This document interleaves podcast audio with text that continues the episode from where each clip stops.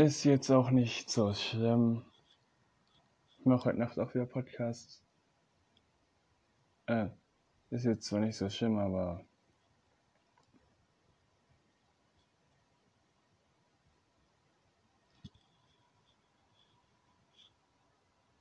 es ist genauso wie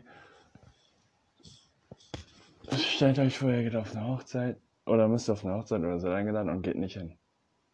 Oder ihr scheint auf eurer eigenen Hochzeit nicht. Es ist genau das Gleiche. Weil man dann wartet und wartet und dann kommt keiner. Aber äh, ich finde das jetzt nicht so schlimm.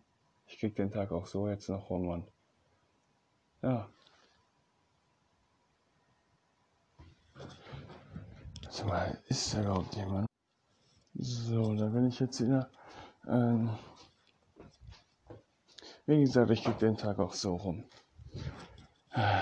Und außerdem ist das jetzt auch nicht so schlimm.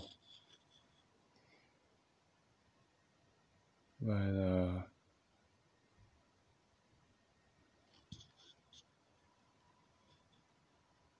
ganz ehrlich,